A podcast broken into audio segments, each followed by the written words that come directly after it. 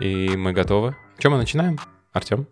Кейт? Всем привет, друзья! Это подкаст без языка, и в этот раз начинаю я. Это подкаст, на котором мы не учим вас грамматике, лексике, вокабуляру и прочему. А что мы делаем? Рассказываем Артему, как уехать в Европу. Всем привет, гайс! Меня зовут Рашид, Кейт меня, как обычно, не представила. Я преподаватель английского языка и основатель студии Rush English Studio. Меня зовут Катя, у меня свой блог про изучение английского языка в Инстаграме. Всем привет, я мимо проходил, они меня поймали, захватили и заставили делать их задания. Да, это Артем. Познакомьтесь. Артем, ты кто? Мимо проходящий монгол, который хочет свалить в Европу и повторить 15 век, наверное. Артем наш чудесный ученик, который хочет уехать в Европу, и для того, чтобы уехать в Европу, ему нужно выучить английский язык. Кстати, Артем, как далеко ты на своем уезде в Европу? Что ты сделал уже? Сантиметров 13 я продвинулся, если честно. Нашел себе богатого мужика.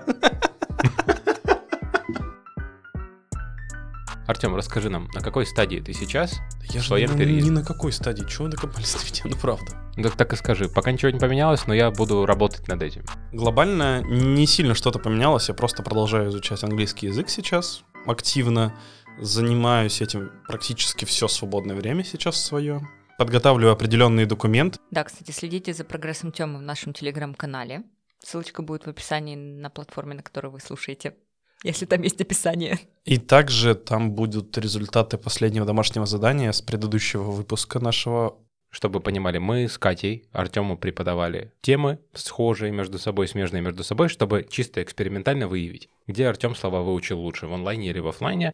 Потом мы выложим результаты его уроков, а именно тестирования по словам, которые мы преподавали, и как он его прошел, насколько эффективно он все выучил. Да, на днях у нас будет экзамен, как раз который ребята мне проведут. Слепой экзамен. Ну, честный абсолютно. Соответственно, на основании которого мы потом и сделаем вывод. Но, опять же, это не вывод глобально для всех. Это только, наверное, мой частный случай, но на основании которого можно хоть как-то сделать представление об онлайне или офлайне.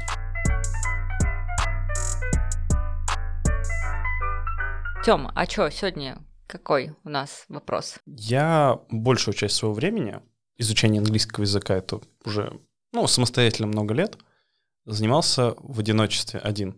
С короткими, ой, длинными зимними вечерами, под дождем, Спонтанно. да, спонтанное аудирование. Возникает вопрос, возможен ли больший эффект от занятий в группе? Поясню, к чему я веду. Все равно, вот как я себя позиционировал в школе или в университете, а, фактор какой-то конкуренции всегда был превалирующим для меня, и это сильная мотивация дополнительная была. Ты любишь сравнивать себя с другими людьми. Люблю доминировать, придушивать, э, доминировать. Так, правильно понимаю, что где-то здесь подходит Николас Кейдж со своей половиной? И который говорит sugar, honey, iced tea. Pussy. Bitch. Это отсылки к потрясающему произведению. Итак, друзья, к вам подбирается рубрика «Половина Николаса Кейджа».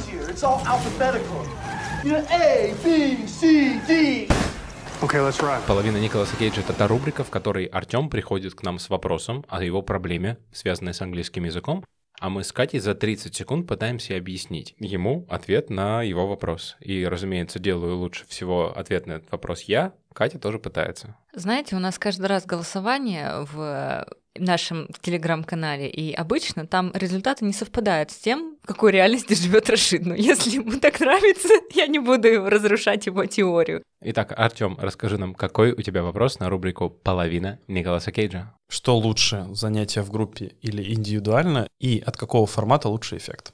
Что лучше и где лучший эффект? Скидываемся, Кейт. One, two, three. Ну что, ready to start? I'm ready. Мгм.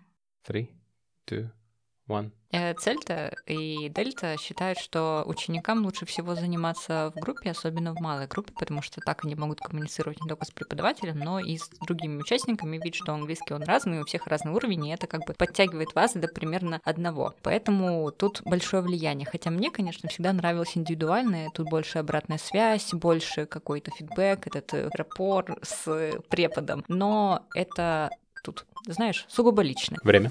Идеально, Катя. Молодец, ты уложилась во времени. Надеюсь, и по смыслу ты тоже что-то смогла сказать. What the hell? Ready, steady, go.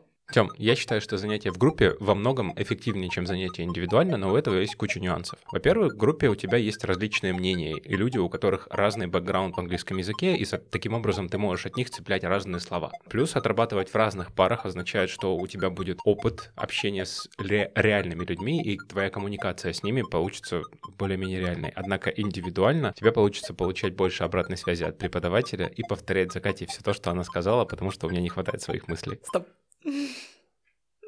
Вот, ну а если в догонку отправить не в зачет, индивидуально клево, и там плюсы в том, что у тебя преподаватель, который видит все твои ошибки, но ошибки — это вообще отдельная тема, ведь править тебя преподаватель вообще не должен постоянно. Да, Рашид, действительно, ты так не делаешь никогда. Я вообще вас не правлю, ни тебя, ни, никого а, другого. А, да?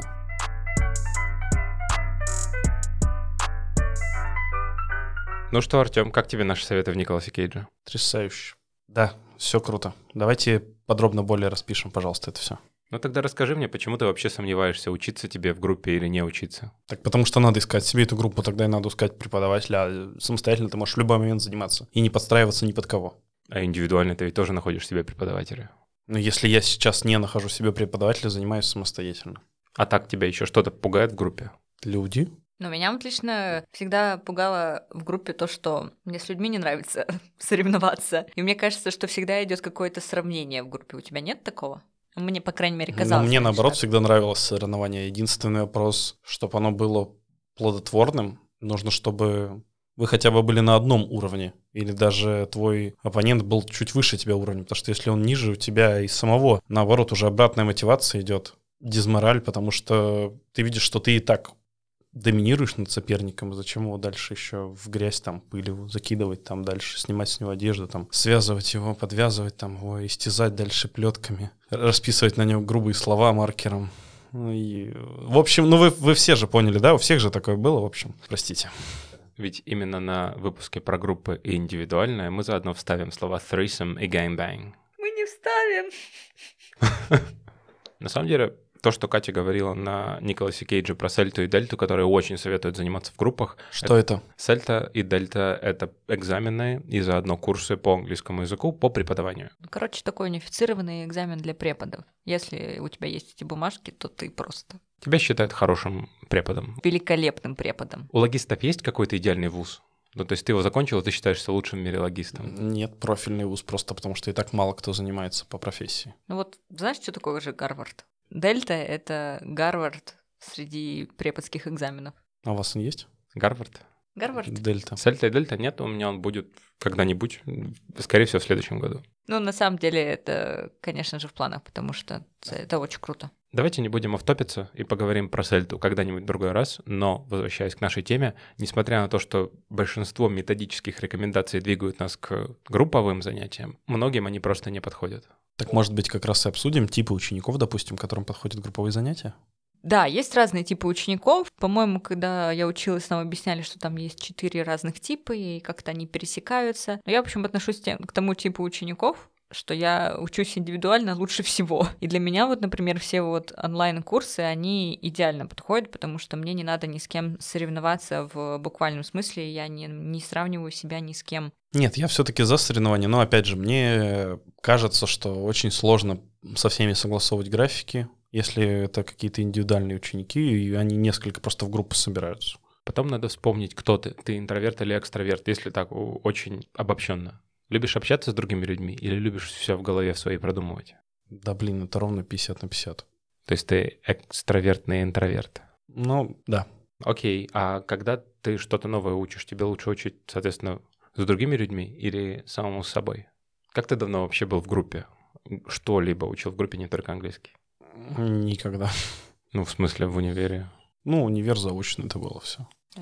Тяжело. Но тут еще видишь, твой бэкграунд, он тоже может давать большую давать большое влияние, потому что если ты действительно никогда не учился в группе, тебе может просто не подойти, если вот сейчас пойдешь.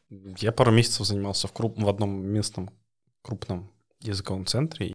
Подбор учеников там был такой себе, если честно. Именно моего уровня. Они были сильно ниже, даже на мой самокритичный взгляд. Поэтому, наверное, первая часть нашего туториала, как выбрать себе правильную группу, проверь количество учеников в ней, потому что если у тебя группа взрослых людей, в которой сидят 12 человек, есть очень большой шанс, что они там есть отстающие, сильно отстающие и сильно перегоняющие наоборот. Ну, там было трое, и два из них были совсем вафельные. А третий был я. Ну вот. А вообще есть очень большая разница между тем, как ты занимаешься в большой группе или в малой группе. Я считаю, что самый идеальный вариант — это группа 6 человек, там 4-6 человек, потому что в ней есть возможность поработать в парах и даже в малых группах, чтобы делать какие-то проекты. У тебя, получается, есть шанс обменяться с разными людьми мнениями, и при всем при этом у тебя получится, вернее, не так, у преподавателя получится сфокусироваться на том, как дать тебе обратную связь. Да, поддержу Раша, потому что когда у меня была группа, где было 9 человек, я просто не могла давать каждому обратную связь. Это если посчитать. А главное же что, чтобы студент много говорил на занятии. И вот посчитай, 90 минут разделить на 9 человек, это что, каждому по 10 минут, а еще где-то что-то должен как бы иногда чуть-чуть говорить преподаватель, и иногда чуть-чуть хорошо бы, чтобы они еще все вместе там в парах болтали. Это очень много силы отбирает у всех. Да, я когда работал в одном крупном языковом центре, в котором ты, кстати, имел счастье э, учиться, но я тебе не преподавал еще тогда. У меня была группа в 14 человек в течение целого года. У меня к середине года сложилась такая практика. Я выбирал людей, которых я буду слушать на этом занятии. То есть я не ставил перед собой цель услышать всех, я просто говорил, что Петя, Вася и Коля сегодня это мои ученики, а все остальные, ну, пришли на такой speaking club. Они между собой пообщаются, поделают задания, мы их попроверяем, но концентрирую я свое внимание только вот на этих четырех, потому что всех остальных я не услышу. Да, в этом плане групповые занятия вот на больше, чем 6 человек, мне кажется, хороши в формате speaking клаба, когда вы идете реально просто побазарить друг с другом. В идеальной картине мира на каждых там, четырех учеников, ну, край шести, есть тьютор. И если ты идешь в группу, где есть 40 человек, то у тебя есть ведущий преподаватель и 6 тьюторов, которые ходят и смотрят за тем, как качественно вы работаете и правят ошибки или подсказывают какие-то слова. Но это какая-то супер идеальная картина мира. Вкратце, если выбирать группу, то лучше мал, малую группу чтобы там не было больше шести человек, и чтобы в договоре было прописано, вот это важно, когда ты идешь в языковой центр, они обязательно должны прописывать в договоре максимальный размер группы. Минимальный и максимальный. Минимальный, чтобы они вам не сказали, ребят, ну у вас два человека осталось, ну все, мы группу распускаем. Либо платите больше. А ну, вы налоги. А вы говорите как бы, а нет, вот у меня в договоре написано два человека, вернее, не написано, сколько человек в группе, а два человека — это группа. И наоборот, у вас шестеро, и вам подсаживают еще троих, а вы говорите, нет, так не пойдет. У нас в договоре написано 6 человек, больше не должно быть. Сравнивая свои затраты на обучение индивидуальной в группе, созревает резонный вопрос. Почему индивидуально это дороже? О, о, я люблю таких учеников. Но вы же столько же времени занимаетесь, но меньше на меня тратите. Да, вам готовиться уже не надо, вы опытный препод. Вам зачем готовиться? И плюсом я же тут один, на, на, на, на нас всех не надо распыляться. Вот вам столько же, сколько за группу заплачу. 300 рублей. 300 рублей за 2 часа. Ребята, у нас будет выпуск про то, почему препод за 300 рублей, возможно, не самый лучший препод. Возможно.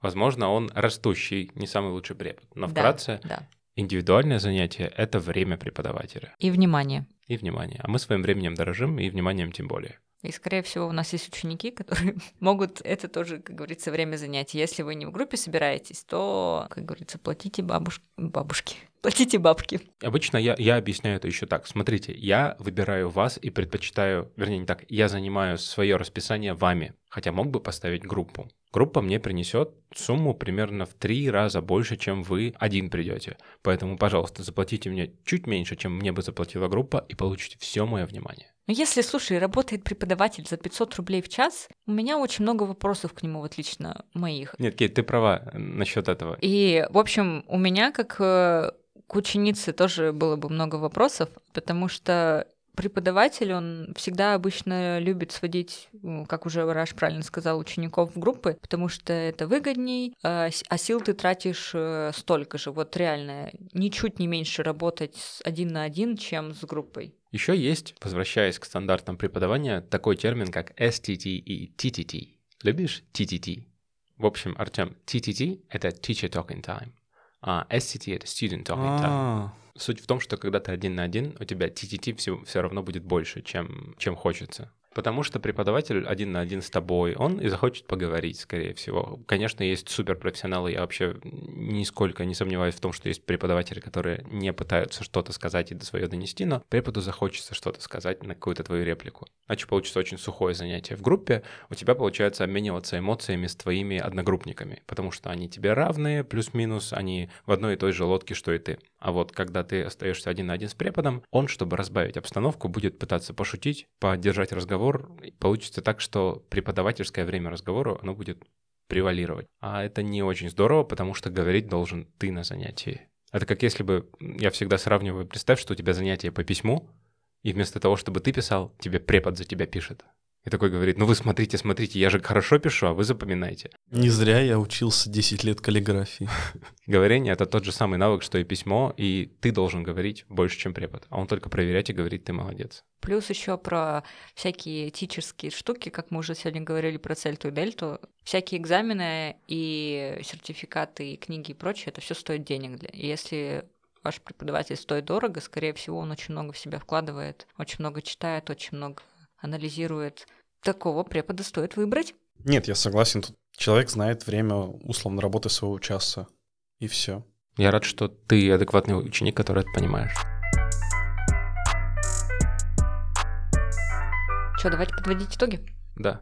Вот, Артем, ну что, что ты от нас вынес? Ну, кроме двух ручек и чая вкусного, на самом деле много полезной информации.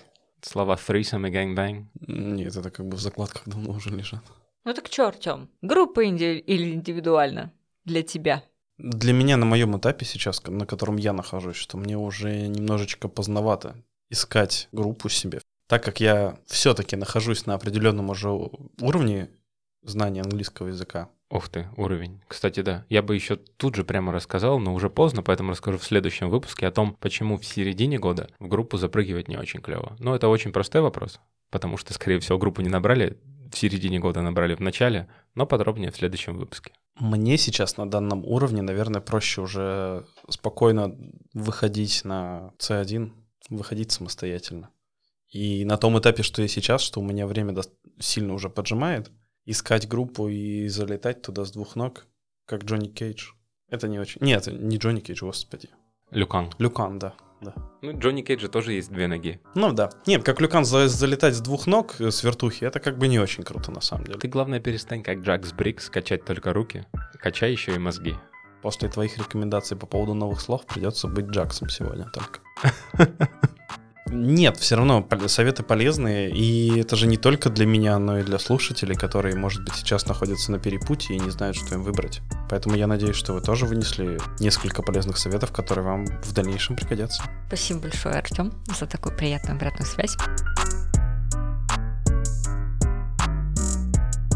Дорогие слушатели, поставьте, пожалуйста, нам звездочки, 5 звездочек, сердечки на платформах, на которых вы нас слушаете сейчас. Пишите, пожалуйста, нам комментарии. Обязательно переходите в наш телеграм-канал и голосуйте, кто был лучше в рубрике «Половина Николаса Кейджа». Раш. Окей, let it be. Да, а мы с вами услышимся на всех платформах. Что мы как там заканчиваем обычно? Guys, услышимся с вами на всех платформах, где дают подкасты. Подписывайтесь на наши инстаграмы Катин, Раша и Артема. Подписывайтесь на телеграм-канал и услышимся через неделю. Мы были очень рады, что вы нас послушали и конкретно ты. А ты сегодня прекрасно выглядишь. О, спасибо, спасибо. Комплимент. Bye! Пока.